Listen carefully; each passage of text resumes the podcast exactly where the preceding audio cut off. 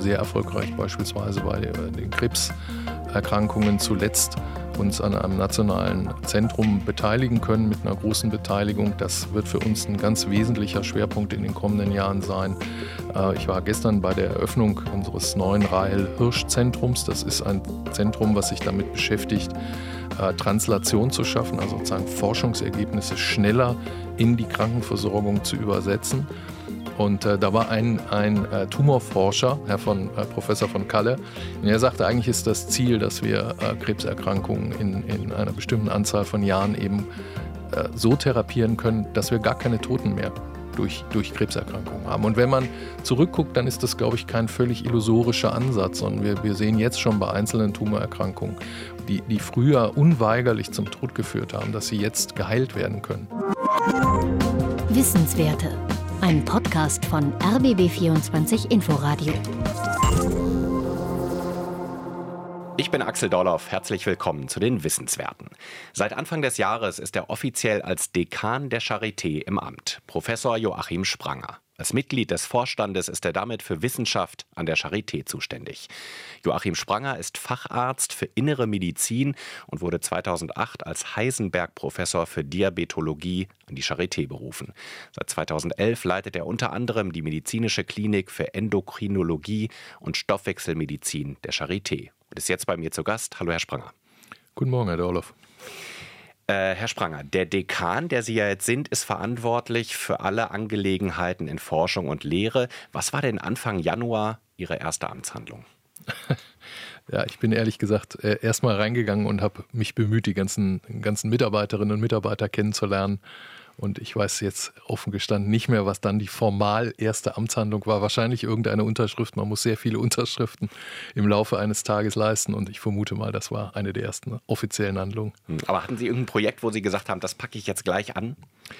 Also es ist so, wenn man in so ein Amt geht, hat man natürlich schon irgendwie eine Grundstruktur und für mich sind zwei Dinge wichtig gewesen. Einerseits dieser Blick nach innen, was können wir an unseren inneren Strukturen verbessern und da war tatsächlich äh, ein, eine Thematik, für uns ist ganz wichtig, dass wir, dass wir von außen gute und neue Leute rekrutieren und ähm, dem habe ich mich tatsächlich sehr schnell gewidmet mit der Frage, ob wir diese, diese Prozesse, die bei Berufungen, also bei der Rekrutierung von neuen Hochschullehrerinnen und Lehrern ablaufen, ob wir die verbessern können. Das war so ein bisschen das Erste, äh, was wir in die Hand genommen haben. Und ein zweiter Punkt für uns sind Promotionen, für unser Nachwuchs ist natürlich äh, ganz wichtig, dass das reibungslos abläuft. Das war so das zweite größere Thema, dem wir uns gewidmet haben, die Abläufe bei Promotionen zu verbessern mhm. Äh, und da so ein bisschen Struktur reinzubringen. Mhm. Auf diese inhaltlichen Aspekte kommen wir auch gleich gleich noch äh, konkreter. Äh, ich möchte jetzt erst noch mal kurz bei Ihnen bleiben. Der Vorstandsvorsitzende der Charité, Professor Krömer, hat Sie einen profilierten Klinikdirektor und exzellenten Wissenschaftler genannt. Äh, wie würden Sie sich selbst unseren Hörerinnen und Hörern vorstellen? Ja, ich bin schon an allererster Stelle Arzt. Das ist mir auch wichtig. Also ich habe eine sehr menschen- und auch patientenzentrierte Sicht. Ich finde, auch Wissenschaft muss primär am Ende den Menschen zugutekommen. Ähm, ansonsten bin ich, glaube ich, von meiner Erfahrung her jemand, dem Management von auch größeren Struktureinheiten nicht ganz fremd ist und bin, glaube ich, halbwegs unkapriziös, also zielorientiert im Wesentlichen. Und zu Ihrer Erfahrung gehört ja auch, dass Sie schon fünf Jahre äh, Prodekan für Forschung und Lehre äh, in der Fakultätsleitung der Charité waren, von 2017 bis 2022. Was, was ist jetzt eigentlich anders an dem neuen Job? Ja, der Prodekan für Lehre, der kümmert sich um äh, alle Aspekte, die für Studium und Lehre zuständig oder, oder äh, anfallen, aber er ist letztlich äh, als ein Ehrenamt. Also man macht das in Nebentätigkeit, das heißt, ich habe nebenher noch sozusagen meine Stelle als Klinikdirektor ausge, ausgeübt. Jetzt als Dekan ist man letztverantwortlich, ist eben Mitglied im Vorstand und macht das auch hauptamtlich. Ähm, das, das ist dann schon nochmal ein Unterschied, insbesondere was die Mitarbeiterinnen und Mitarbeiter angeht. Das sind in der Fakultät äh, über 9000 Mitarbeiterinnen und Mitarbeiter. Da ist natürlich nochmal eine ganz andere Größenordnung einfach auch ähm, an Verantwortung und, und auch an Zuständigkeit. Also insofern, dann kommt der ganze Forschungsbereich dazu, um den ich mich ja nicht primär als, als Prodekan für Studium und Lehre gekümmert habe, was auch nochmal ganz andere Fragestellungen und Anforderungen sind. Hm. Lassen Sie uns jetzt erstmal auf den Bereich Studium und Lehre gucken. Sie sollen sich ja als Dekan der Charité auch um die Ausbildung kümmern, also äh, Studium und Lehre weiter vorantreiben. Und Sie haben selbst gesagt, Sie wollen die Studiengänge weiterentwickeln. Wo konkret haken Sie da ein? Ja, das ist vielfältig. Also wir haben insgesamt 21 Studiengänge an der Charité, an denen wir beteiligt sind. Natürlich sind die großen Studiengänge am Ende für uns Medizin und Zahnmedizin. Und äh, ich glaube, es ist wichtig, dass wir verstehen, dass auch zukünftige Ärzte arbeiten ja nicht für sich alleine, sondern sie arbeiten interprofessionell mit Pflegekräften zusammen, mit Hebammen zusammen. Und der Anspruch der Charité ist schon, dass wir es schaffen, diese Interprofessionalität auch am Ende in der Ausbildung abzubilden. Und ich glaube, dafür haben wir auch ganz exzellente Chancen. Wir haben ja neu etabliert einen, einen Studiengang für Hebammenwissenschaft, relativ neu etabliert auch vor zwei Jahren einen Studiengang für Pflegewissenschaft. Ähm, und ich bin sehr zuversichtlich, dass wir es schaffen, diese Studiengänge eben auch so zusammenzubringen, dass die Ausbildung für die Ärztinnen und Ärzte, aber auch für die anderen Gesundheitsfachberufe eben tatsächlich interprofessionell und damit auch patientenorientiert am Ende abläuft. Das heißt, Ziel ist es auch, jetzt wo Sie die Hebammen und die Pflegerinnen äh, äh nennen, äh, die Qualität der Ausbildung in diesen Bereichen noch zu erhöhen. Ja, genau. Und das Interprofessionelle ist ein Aspekt, gibt natürlich eine Reihe anderer Aspekte. Ich meine, wir sehen, dass sich unser ganzes Gesundheitswesen ja verändert. Wir, wir haben die Herausforderung der Digitalisierung, um nur ein Beispiel zu nennen. Und das sind natürlich auch Aspekte, die wir entsprechend in, in unseren Studiengängen abbilden müssen. Uns ist ganz wichtig, dass wir auch Forschung schon früh und diese, diese wissenschaftliche Aspekt äh, schon ganz früh im Studium verankert wird. Auch daran wollen wir arbeiten, dass das möglichst frühzeitig passiert und wirklich für unsere äh, Studierenden äh, die, die Möglichkeit sehr früh besteht, auch schon selber wissenschaftlich tätig zu werden. Das ist, glaube ich, etwas, was uns auch unterscheidet. Es gibt ja gerade im Bereich der Medizin mittlerweile auch private Hochschulen, die Studiengänge anbieten. Und das ist, glaube ich, ein wesentlicher Unterschied. Und da sind wir auch klarer Verfechter, dass Medizinstudiengänge und Medizinerausbildung äh, letztlich in staatlicher Hand bleiben sollten. Mhm. Was würden Sie denn eigentlich jungen Menschen sagen, die Medizin studieren wollen? Warum sollten sie nach Berlin an die Charité kommen? Also erstmal würde ich Ihnen sagen, Medizin äh, und, und die Tätigkeit als Ärztin oder Arzt ist wirklich großartig. Ich kann das nur jedem empfehlen, wer, wer sich dafür begeistern kann, mit Menschen zusammenzuarbeiten, ist das, glaube ich, der richtige Beruf. Äh, ich bin nicht der Meinung, dass man Medizin jetzt erfolgreich nur in Berlin studieren kann. Ich würde aber schon sagen, äh, Berlin ist erstens eine schöne Stadt. Allein dafür lohnt es sich. Und ich glaube, die Charité ist eine, eine ähm, Einrichtung, wo nicht alles perfekt ist. Aber wir bemühen uns stetig, es zu verbessern. Und äh, ich glaube, wir sind schon fortschrittlich. Wir erkennen an, dass das einfach auch unsere Aufgabe ist, künftige Medizinerinnen und Mediziner auszubilden. Und wir versuchen uns da, wie gesagt, modern aufzustellen. Und ich glaube, das gelingt zumindest in Teilen. Mhm. Wenn wir beim Thema künftige Medizinerinnen-Ausbildung sind, es scheint ja jetzt schon klar, und die Rufe hört man auch immer wieder, wir bilden insgesamt in Deutschland zu wenig Mediziner aus, um die, um die Nachfrage der kommenden Jahre und Jahrzehnte zu bedienen. Bundesgesundheitsminister Lauterbach hat kürzlich die Bundesländer Bundesländer erneut dazu aufgerufen, zügig mehr Studienplätze für Humanmedizin zu schaffen, weil in den nächsten Jahren Zehntausende Ärzte aus dem Beruf ausscheiden. Äh, Im Hinblick auf dieses Nachwuchsproblem, was, was fordern Sie da? Was halten Sie für zentral? Also ich war gestern bei einer Rede von Herrn Lauterbach, da hat er das auch äh, wiederholt und äh, da hat er natürlich schon auch einen Punkt. Es ist so, dass wir tatsächlich ähm, auch, auch Ärztinnen und Ärzte aus dem Ausland, zum Teil auch aus dem globalen Süden anwerben und das ist schon ein gewisses Paradox, dass die Ärztinnen und Ärzte dort ausgebildet werden, dort auch gebraucht werden und wir sie dann aber in unsere Industrieländer abwerben und, und eigentlich äh, selber das Geld nicht auf den Tisch legen wollen um, um diese Ausbildung zu finanzieren. Also da ist schon ein gewisser Widerspruch drin, da bin ich bei ihm. Auf der anderen Seite muss ich zurückspielen, es ist für uns als Universitätsmedizin essentiell, dass dann dafür auch die Finanzierung steht. Also wir stehen bereit, äh, wir können sowas auch umsetzen, aber wir brauchen dafür wirklich eine Ausfinanzierung. Und das ist, äh, gehört zur Ehrlichkeit dazu, das ist dann häufig ein Problem. Und da würden wir uns natürlich dann Verlässlichkeit wünschen. Kann, sollte, müsste denn auch die Charité Universitätsmedizin noch mehr ausbilden? Sie haben gesagt, Sie stehen bereit, also die Kapazitäten wären da. Nein, wir sind, äh, das ist jetzt eine komplizierte Frage. Es gibt ein Kapazitätsrecht äh, und das berechnet sich nach der Anzahl der Patienten, die wir betreuen. Das heißt, so ohne weiteres können wir keine weiteren Studierenden aufnehmen. Äh, wenn dieser Wunsch geäußert wird, dann müsste man sehr äh, klar darüber diskutieren, was tatsächlich die rechtlichen Rahmenbedingungen sind, um sowas umzusetzen. Ich glaube nur, dass sowas lösbar ist. Ich, ich halte das nicht für ein, ein Problem, was am Ende einem Mehr an, an äh, Studieren, Studienplätzen im Wege stehen äh, würde, wenn, wenn nur auf politischer Seite der Wille vorhanden ist, das A rechtlich zu lösen und B dann tatsächlich auch auszufinanzieren. Das heißt, das sind die beiden Stellschrauben, an denen gedreht werden muss. Oder gibt es noch weitergehende Forderungen, die Sie hätten? Ach, Forderungen, ich glaube, also erstmal muss man feststellen, wir, wir würden, wenn dieser Wunsch geäußert wird, das unterstützen. Wir haben jetzt gerade beispielsweise ja das Deutsche Herzzentrum integriert in die Charité. Dadurch entsteht ein, ein zusätzliche stationäre Betten, die wie gesagt für uns für die Kapazitätsberechnung relevant sind, sodass wir absehbar künftig auch mehr Studierende ausbilden werden.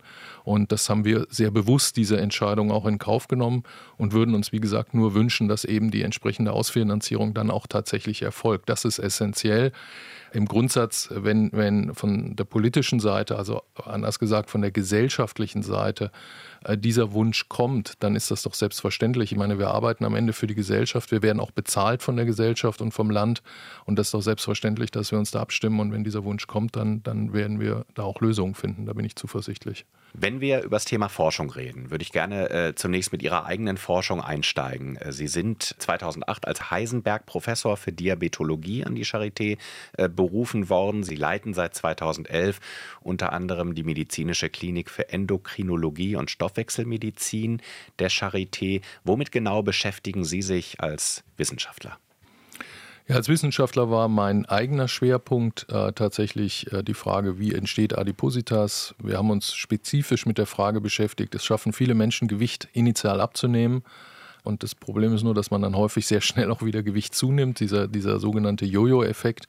Und wir haben uns mit der Frage beschäftigt, welche hormonellen Systeme sozusagen für diesen Jojo-Effekt verantwortlich sind. Mhm. Experten sprechen ja äh, beim Thema Adipositas immer wieder, also Fettleibigkeit, immer wieder von einer weltweiten Pandemie äh, geradezu. Äh, ähm, äh Adipositas gilt auch als eine der Hauptrisikofaktoren für Diabetes. Werden wir wirklich alle immer dicker und äh, wenn ja, warum eigentlich? Ja, das ist so. Das ist gar keine Frage. Also wenn man sich die, die äh, Bevölkerungsdaten weltweit anguckt, dann haben wir tatsächlich auch gerade in Entwicklungsländern ein massives Problem. Adipositas und Übergewicht nehmen dort deutlich zu, aber natürlich auch bei uns in den Industrieländern. Also wir haben äh, mittlerweile insbesondere auch bei Kindern das Problem, dass junge Kinder häufig schon übergewichtig sind. Und gerade was die Komplikationen angeht, schlägt das dann natürlich schon teilweise im jungen Erwachsenenalter durch. Also das ist ein riesiges Problem, ist, ist im Hinblick auf Sterblichkeit beispielsweise vergleichbar äh, mit infektiologischen Erkrankungen. Also es ist auch etwas, was die WHO sehr klar mittlerweile adressiert als, als ein weltweites Problem. Warum das so ist, also es hat sicherlich eine genetische Basis. Man muss sich ja vorstellen, im, im Prinzip bedeutet Übergewicht ja, dass jemand in der Lage ist, Energie, die er zu sich nimmt, sehr effizient zu speichern. Das heißt, er gibt sie nicht leicht ab. Früher, als wir noch einen Nahrungsmangel weit verbreitet hatten, war das sozusagen ein Überlebensvorteil, wenn man, wenn man Energie effizient verwalten und, und speichern konnte. In heutiger Zeit ist es aber nur leider anders. Wir haben äh, Energie, äh, Nahrung im Prinzip äh, frei verfügbar und in, in großem Umfang und, und dann äh, gereicht es uns sozusagen zum Nachteil, äh, wenn wir effizient speichern und wir werden dann übergewichtig und ent entwickeln die entsprechenden Komplikationen. Also es hat eine große genetische Komponente, aber eben in Kombination mit unseren jetzt vorliegenden Umweltbedingungen, mit wenig körperlicher Aktivität, viel, viel Nahrung, energiedichter Nahrung, das sind die Hauptprobleme. Mhm. Äh, Sie haben die äh, hormonelle Therapie gerade schon in einem Halbsatz angesprochen. Gerade im Bereich Diabetes und Adipositas gibt es sehr spannende Entwicklungen in der, in der Medikamentenforschung. Äh, neue Medikamente gegen Übergewicht, unter anderem eine Spritze mit Tirzepatit. Spreche mhm. ich das richtig aus? Ja. Äh, steht die Behandlung des Übergewichts vor einer Zeitenwende? Ja, das denken wir schon. Also da hat sich wirklich unglaublich viel getan. Wir haben gerade im Bereich der Diabetologie eine, eine ganze Reihe an neuen Medikamenten äh, bekommen. Und das Bemerkenswerte an diesen Medikamenten ist wirklich, dass in großen Studien gezeigt worden ist, dass sie tatsächlich auch die Sterblichkeit der Patienten, also vermindern konnten und eben auch Komplikationen vermindern konnten. Das, das ist ja eigentlich der entscheidende Endpunkt. Und eine Reihe dieser Medikamente, Sie haben ein Beispiel gerade genannt, ist eben auch in der Lage, das Körpergewicht zu reduzieren und scheinen ganz unabhängig vom Diabetes eben auch geeignet zu sein, äh, Menschen mit Übergewicht zu behandeln. Und das, das wäre sicherlich ein Quantensprung in der Therapie. Äh, insbesondere bei, bei Patienten, die möglicherweise eben massiv übergewichtig sind, wo wir eigentlich momentan keine medikamentösen äh, Therapieoptionen oder bislang hatten. Mhm. Also nochmal auf den Punkt gebracht, künftig eher die, die, die Hormontherapie mit Spritze statt einer Magen-OP, das ist denkbar. Also erstmal will ich sagen, dass eine, eine Magen-OP, diese sogenannte Magenverkleinerung oder Magenbypass für massiv übergewichtige Patientinnen und Patienten wirklich sehr effizient ist und, und auch gezeigt ist, dass er alle Komplikationen im Prinzip äh, verhindern kann, auch Sterblichkeit senken kann. Also das, das war auch ein, ein riesiger Schritt nach vorne. Aber ja, wir gehen schon davon aus, dass wir jetzt Medikamente bekommen, die so effizient sind und so deutlich das Körpergewicht auch senken können, dass wir tatsächlich möglicherweise äh, auf Dauer auf diese operativen Eingriffe vielleicht auch wieder verzichten können oder sie zumindest auch reduzieren können.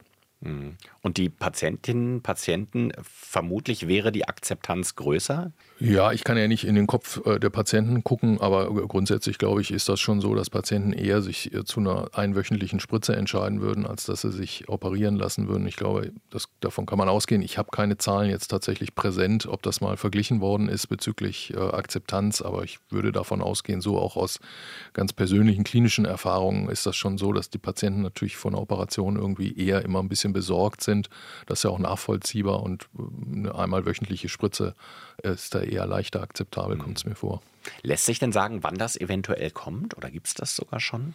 Ja, es gibt es teilweise schon. Also Medikamente sind schon da. Es ist jetzt äh, wie immer auch ein Problem wieder der Frage, ob die Kassen die Kosten übernehmen. Das ist auch eine berechtigte Diskussion, weil es sehr viele Menschen betrifft und damit dann das schon auch hohe Kosten wären, die auf die Kassen zukommen würden. Aber grundsätzlich sind die Medikamente zugelassen und sind verfügbar. Mhm. Wenn wir nochmal auf die Forschung gucken an der, an der Charité. Sie werden ja künftig Ausrichtung und Schwerpunkte von Forschung und Lehre an der Charité insgesamt verantworten, auch mit Ihren eigenen äh, Vorstellungen sicher prägen. Wo kann die Charité beispielsweise noch stärker werden? Naja, ich glaube, als Universitätsmedizin generell stehen wir vor riesigen Herausforderungen. Also wir haben äh, natürlich die demografische Entwicklung, wir werden viel mehr chronische Kranke haben, wir haben in, weltweit gesehen eine, eine deutliche Zunahme der Mobilität. Äh, das Thema Digitalisierung haben wir schon gerade angesprochen. Also man muss möglicherweise nicht mehr vor Ort sein, um bestimmte Diagnosen zu stellen, Gespräche zu führen, sondern es wird viel auch sozusagen ortsungebunden ablaufen können. Und diese ganzen Faktoren kommen zusammen und werden unser Gesundheitssystem verändern. Da gibt es überhaupt keinen Zweifel. Und ich sehe äh, die Charité da schon in der Verantwortung, Erstens hier regional tatsächlich in Berlin sind wir natürlich auch Krankenversorger. Da wollen wir auch für unsere Patientinnen und Patienten da sein. Äh, und das ist auch in der Wissenschaft wichtig, dass wir Versorgungsstrukturen mitentwickeln, beispielsweise Patienten über die Sektorengrenzen hinweg zu betreuen. Also Sektorengrenzen heißt, wir sehen sie im Krankenhaus, dann kommen sie in die Ambulanz, dann kommen sie in den, äh, zu ihrem Allgemeinmediziner. Und ich glaube, es ist wichtig für die Patienten, dass wir tatsächlich über, über diese verschiedenen Grenzen hinweg gucken können und sie begleiten können und verstehen können, welche Versorgungsformen beispielsweise für sie tatsächlich die besten sind. Ich glaube, dafür haben wir auch in Berlin wirklich sehr gute Voraussetzungen. Wir, wir, haben mit Vivantes einen zweiten landeseigenen Krankenhauskonzern. Ich glaube, wenn man in den Bereich Digitalisierung in Berlin gehen würde und würde in, bei Vivantes und Charité gemeinsam äh, solche Strukturen umsetzen, dann könnte man wirklich viel gewinnen. Und das wäre äh, wissenschaftlich natürlich dann von größtem Interesse, wie gesagt, auch im Hinblick auf den Nutzen der Patienten. Grundsätzlich ist unser Anspruch natürlich, dass wir äh, die großen Themen, die, die bei Krankheiten derzeit eine Rolle spielen, bearbeiten. Das tun wir auch schon. Äh, wir haben sehr erfolgreich beispielsweise bei den Krebserkrankungen zuletzt uns an einem nationalen Zentrum beteiligen können mit einer großen Beteiligung. Das wird für uns ein ganz wesentlicher Schwerpunkt in den kommenden Jahren sein. Ich war gestern bei der Eröffnung unseres neuen Rahel Hirsch Zentrums. Das ist ein Zentrum, was sich damit beschäftigt, äh, Translation zu schaffen, also sozusagen Forschungsergebnisse schneller in die Krankenversorgung zu übersetzen.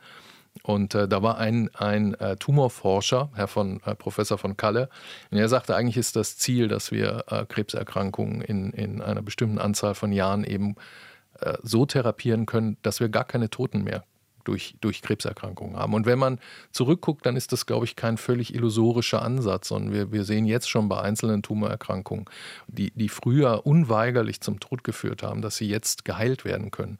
Also da ist der medizinische Fortschritt wirklich enorm schnell und daran wollen wir uns natürlich beteiligen und das bezieht sich auf Krebserkrankungen, aber wir können genauso über kardiovaskuläre Erkrankungen oder wir haben gerade über Adipositas geredet.